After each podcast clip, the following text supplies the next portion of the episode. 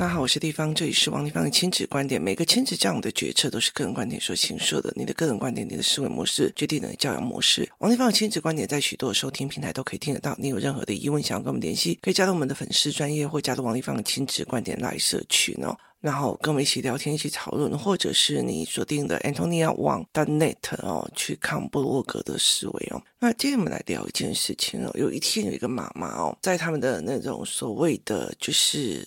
知道了，就是家庭群组里面去知道了，说，呃，学校里面有个家长在抗议说，就是。他的小孩哦，他的小孩可能是说在学校里面某一些做事的方式哦，那其他的小孩不喜欢，然后就不是不喜欢，就是他觉得，例如说像我的儿子，如果说他跑步跑得比较慢哦，然后别的人就会觉得你影响到我们班级的，所以就骂他这样子哦。可是后来其实就是那个家长有讲一句话：你们难道可以接受你们的小孩被人家讲破什么吗？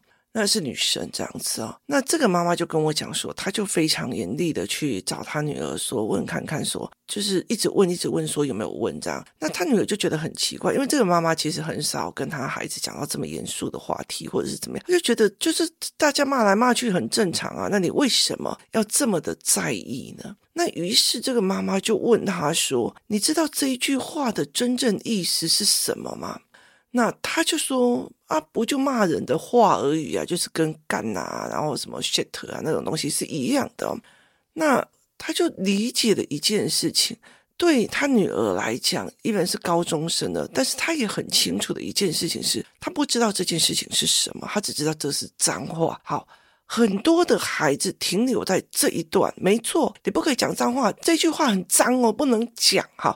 很多的大人在处理小孩的脏话是这个逻辑的哦，像我们的小孩如果说干，然后我就说你要干什么？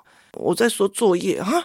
你针对作业有遐想，你有病哦，然后我们就会狂笑哦。就是他们理解你说的话跟你的意思的传达是分隔的哦。结果呢，这个妈妈就很理解了一件事情，她觉得这就是一个脏话，但是她不知道她脏话的意思是什么。好，非常有趣的一件事情哦，就是。我们可以让孩子去理解文言文里面的这一句话代表是什么含义哦，就是鸟转鸟转的意思，鸟转就是鸟鸣，就是鸟鸣叫的意思，就是因为鸟在叫的时候有转音，所以。在他们的叙述里面叫鸟转，这是一个中文里面在讲。为什么我对他也有印象？你知道吗？因为我女儿有一次下课的时候在做鸟转的时候，就是学着鸟这样转转转转转转来转去。结果后来在考试的时候，他的同学就说印象太深刻了，所以就是鸟在转动哦，转圈圈，就是不是是鸟鸣的意思哦。那意思就是说，我们一直在去讨论文言文这一句这一句话什么意思，那句话什么意思，这句话什么意思。我们要让他们背很多的东西，可是对于所谓的脏话，只有变成的一种，这句话很脏，那句话很难听，不可以讲这种话，这个不能讲，那个也不能讲哦。那我就回想到我的小时候哦，我的小时候，我有一次哦，就是我在我家后院，我们家的后院哦，是连接着别人家的侧边，意思就是说，我们家的大门是朝，就是朝北的，然后我们的屁股是正对着别人的侧边。所以他们那边有一个窗户，其实是打开的，是看到我们家的所谓的就是晾衣的地方哦。那于是我就觉得非常非常的有趣哦，就是这件事情让我非常有趣，就是有我在收衣服的时候，后面有个哥哥他在吹口哨，然后我妈妈就很生气，谁在吹口哨？呃，为什么可以吹口哨哦？然后就可以开始骂我们，就说呃，吹口哨很低阶这样子哦。那我其实一直都不懂为什么吹口哨很低级，不良少年才在吹口哨。那对我妈妈来讲，她没有告诉我缘由，她也没有告诉我原因哦。那我就一直觉得你在你在你在发飙发傻哦，你在发飙发傻哦。那其实，在那个年代，就是在我妈妈的那个年代，这不良少年都是吹口哨，然后再勾引女生这样子哦。所以对我妈妈会来讲说，这个是吹口哨是勾引哦。那对我爸爸来讲，他会觉得吹口哨是会引起鬼跟着过来的。就每一个人，因为他经验价值的不一样，而产生的归纳法不一样。就是我爸爸会认为吹口哨会引鬼，我妈妈认为，因为他看到了很多的所谓的不良少年在吹口哨勾引女生，然后再引起女生的注意，所以他觉得吹口哨他这一件事情呢，对他来讲是一件就是很低俗的事情哦。可是你知道吗？我是从哪里吹到学到吹口哨的？虽然那个时候的口哨不是我吹，是后面那个哥哥在吹的。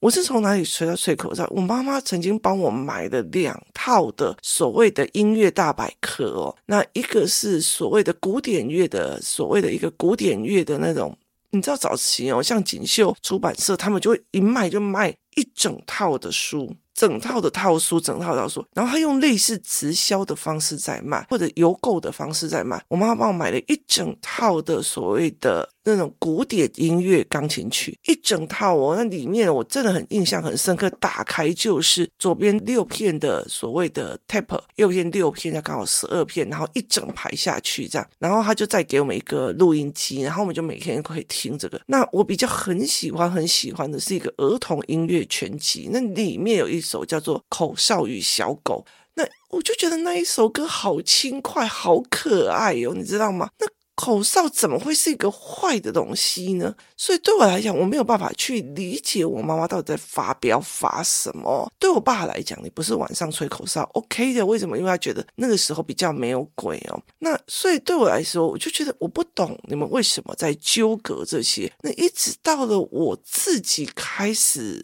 眼睛开始可以看到的时候，我就觉得哦，我理解我爸在恐慌什么，可是我不理解我妈在恐慌。为什么？因为他的那个年代的不良少年跟我那个年代的不良少年不一样的哦。那很有趣的一件事情是，因为孩子到了五六年级的时候，他们其实哦，我据说也就教师的学校有所谓的性教育哦，他是用所谓的医疗的角度来看的，就是它影响的是医疗的角度来看，用医疗的方式来看。那可是问题，孩子有非常非常多的好奇跟疑问。我在讲一件事情，小孩天生就有好奇跟疑问，只是到了他入学之后，大家永远都是功课啊、作业啊、成绩呀、啊，然后老师有没有说你，你是不是过动啊？怎样的没有？你完全没有去想他那些好奇去到哪里了哦？那些好奇去到了，例如说抖音哦，我是不是要拿就是杀虫剂跟火来玩，或者是哪一些爆破的啊，或干嘛的哦？所以他有时候是到抖音，有时候到 YouTube，然后现在一生一平板哦，这样呃我的小孩的学校一生一平板，很多的小孩在私底下都在看这些有的没有的，他们其实都在看这些有的没有，做这些有的没有的哦，所以他们其实不会有一个想要。跟真实社会的一个概念哦，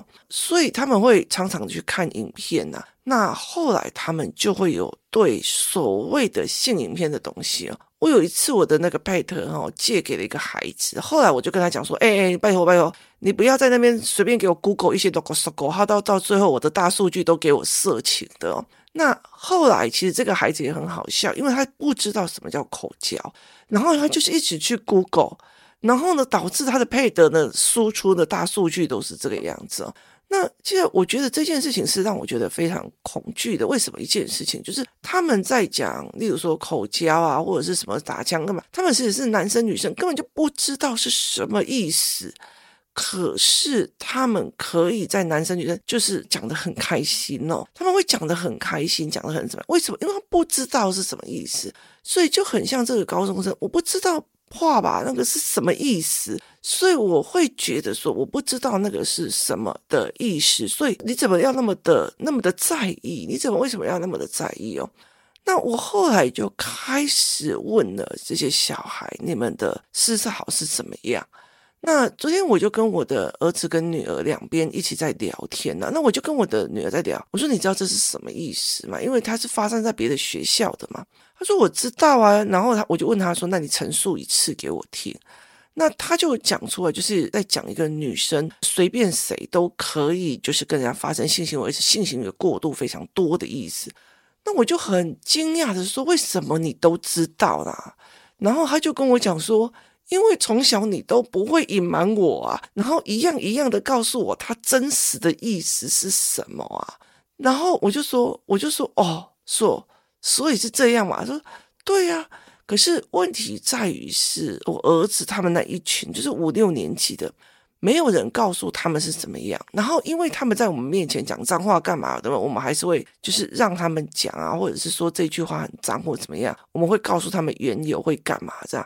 那他们就误以为觉得在我们面前讲没有关系哦。所以有一次他们在计程车上面谈口交、谈自慰，男生女生在讨论，可是问题是。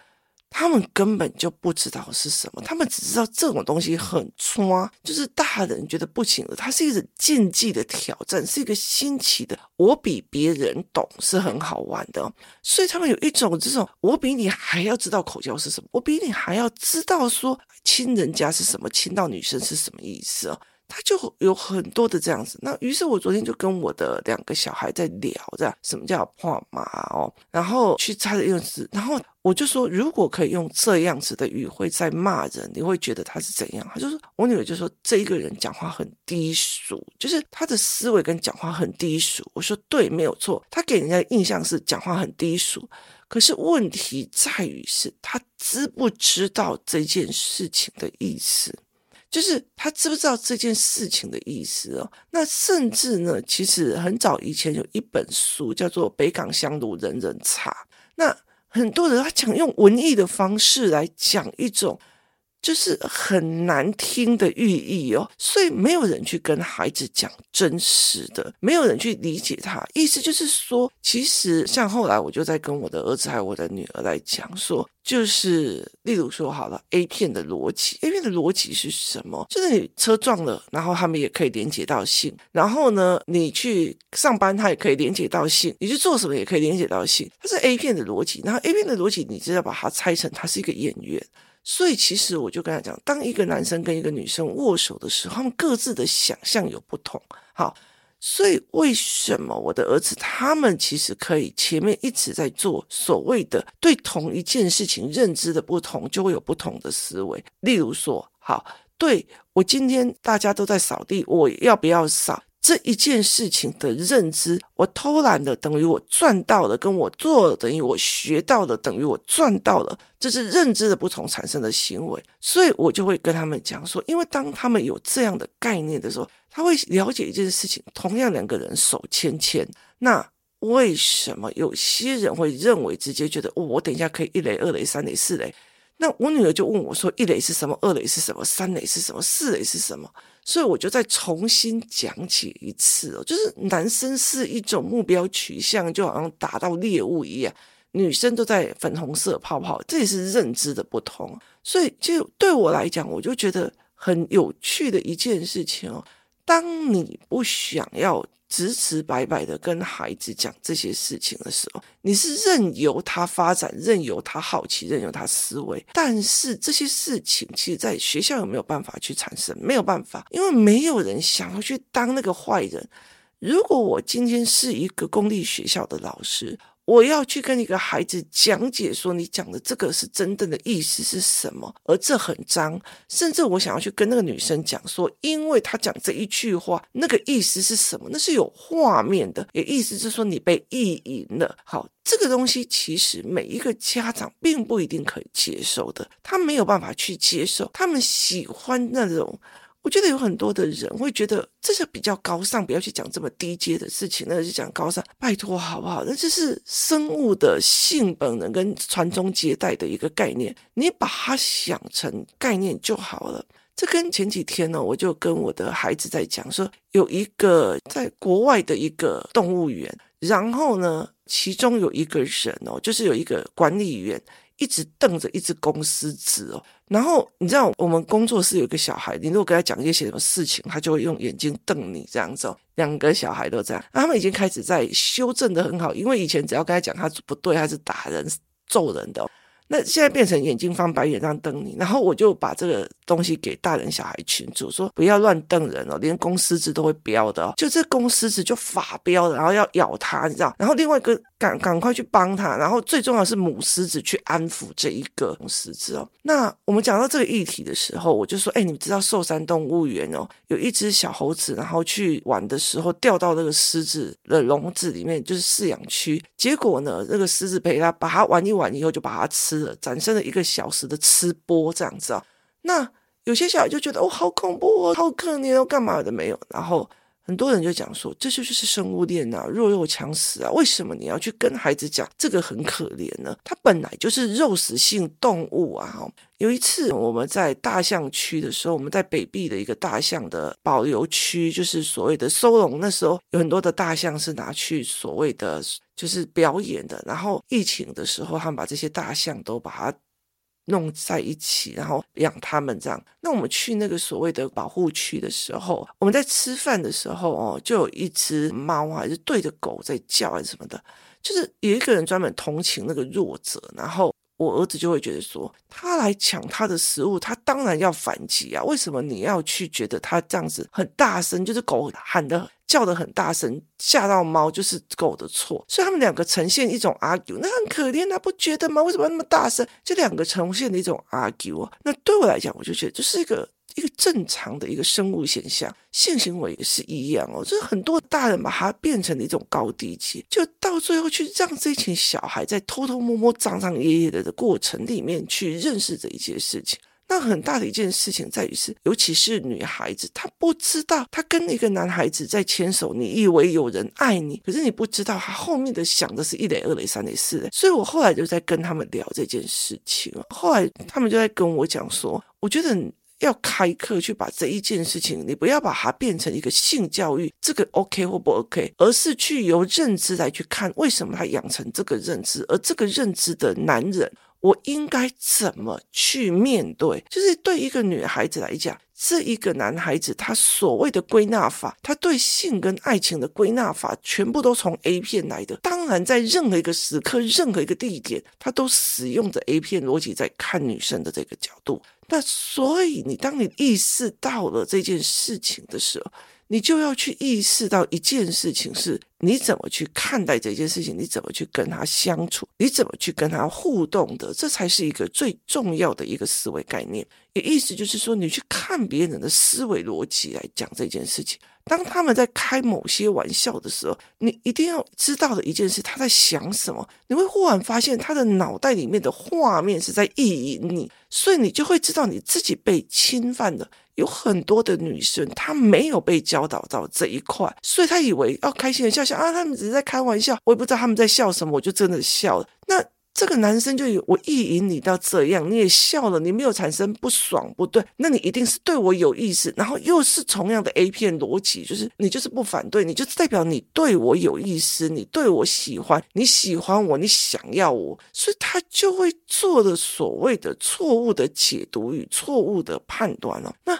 这些事情是孩子们的错吗？其实我觉得很大的一个原因，是因为我们很忌讳去谈这个，没有人要去当那个坏人哦，所以其实导致于他们在看 A 片的时候很得意说啊，我今天去偷亲了谁？你们都没有亲过，你们都没有亲嘴哦，或者是一些女孩子会觉得哦，我我我我我已经有了第一次，他们就会觉得这是一个很值得炫耀的事情哦。那现在还有一个叫做所谓的神似女孩哦，神似女孩的意思就是说她离家出走了，用她的。身体去换人家的包养或供养哦，让他可以在离家出走的这个过程里面。这个过程里面，让他有钱，有可以去上网吧，可以去吃饭哦，所以它变成了一种一种呃性教育的一个过程哦，所以其实这是一个非常有趣的思维跟逻辑哦。那我就会例如说像神似的少女，或者是这些有些，我去跟他们聊，他们没有办法去理解，有很多的概念是不一样，包括有很多的小女孩，我会觉得说，哎，我跟不熟的人，或者是我跟我同学出去哦。那我后来就其实在讲一件事情哦，其实像中国的有一些的农村哦，就有一些农村从大山走出去的孩子。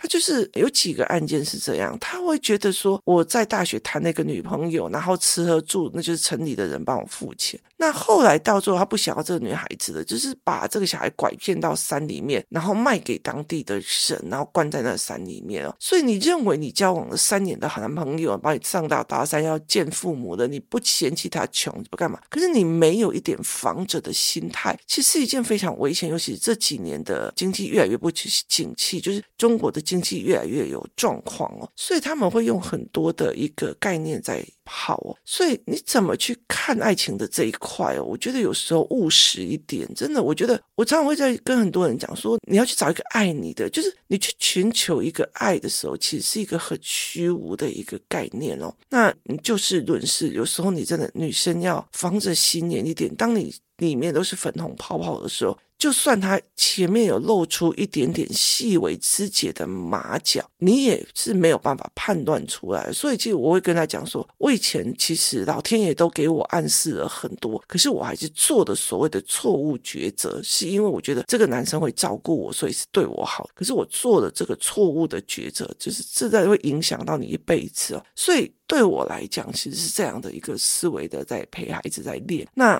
所以有任何的议题啊，包括有一些所谓的概念啊或议题，例如说，我常会跟他们讲说，为什么不能这样子在用哦？例如说，我会让他看有一个屏科大的吧，就是男生跟男生，然后在厕所里面是男男四角兽，结果那个时候呢，因为他四角兽，结果。